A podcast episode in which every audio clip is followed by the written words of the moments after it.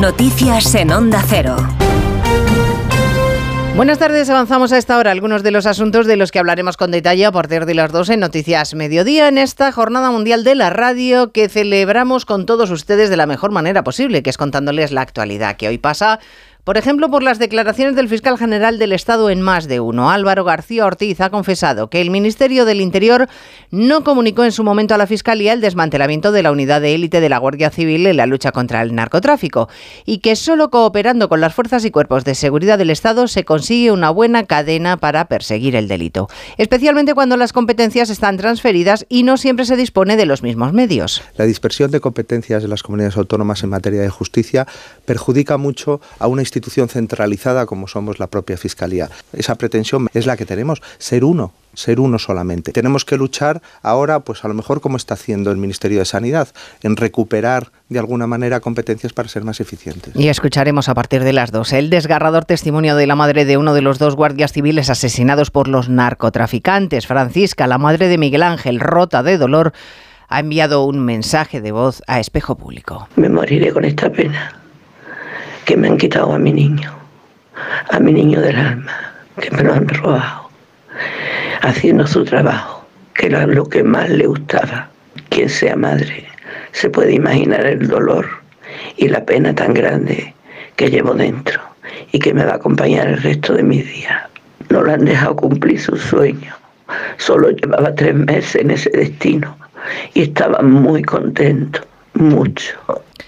El ministro Marlaska participa hoy en la reunión del Consejo de Ministros. Ya dijo ayer que no va a dimitir y que no asumirá en primera persona la responsabilidad de la muerte de los dos guardias civiles en Barbate. Acaba de empezar en la Moncloa la rueda de prensa posterior a la reunión del gabinete que hoy ha aprobado otra vez los objetivos de déficit y también el nombramiento de la exministra Carmen Calvo como presidenta del Consejo de Estado. Una muestra más para la número dos del Partido Popular, Cuca Gamarra, de que Sánchez ya ni siquiera oculta que quiere controlar las instituciones. Denunciamos nuevamente la la colonización de las instituciones por Pedro Sánchez. Una colonización todavía más grave después del fallo del Tribunal Supremo anulando el nombramiento de un miembro de su Consejo de Ministros. El ministro de Agricultura vuelve a convocar a las organizaciones agrarias el jueves que viene para abordar la crisis del campo que lleva estos días a inundar las calles de tractores y de marchas reivindicativas, con el epicentro hoy en el puerto de Tarragona y en Mercabarna, donde empiezan a dispersarse ya los camiones. En Andalucía, los agricultores se preparan para cortar mañana los accesos a Sevilla. La intención es bloquear la ciudad. Redacción Juancho Fontán.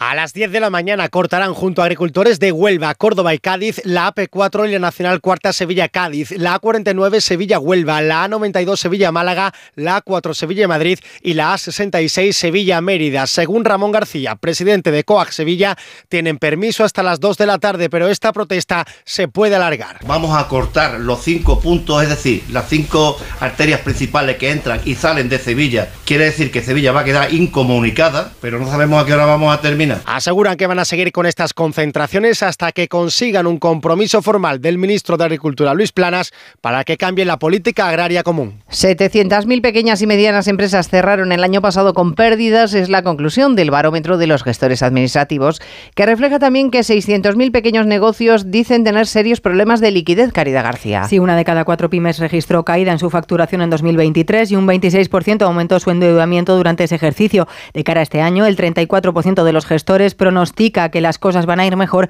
aunque advierten de que una de cada cinco empresas está en peligro. El presidente del Colegio de Gestores, Fernando Santiago, hace un llamamiento para salvar estos negocios. Debemos de centrarnos en proponer soluciones para ese porcentaje de negocios que no levanta cabeza, porque si desaparecen, muchos trabajadores van a ir al paro. Según este barómetro, apenas un 13% de las empresas encuestadas ha pedido dinero de los fondos europeos, la mayoría para el kit digital y en el 76% de los casos con respuesta afirmativa. Y les contaremos además a partir de las dos la respuesta irada que Israel ha dado a Josep Borrell por haberle pedido a Estados Unidos que deje de venderle armas al gobierno israelí.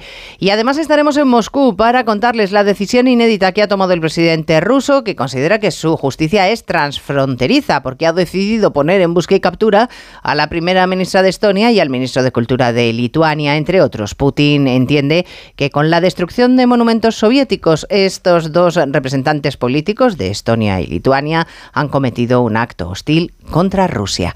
Pues de todo ello hablamos en 55 minutos, cuando resumamos la actualidad de este Día Mundial de la Radio, martes 13 de febrero. Elena Gijón, a las 2, Noticias Mediodía.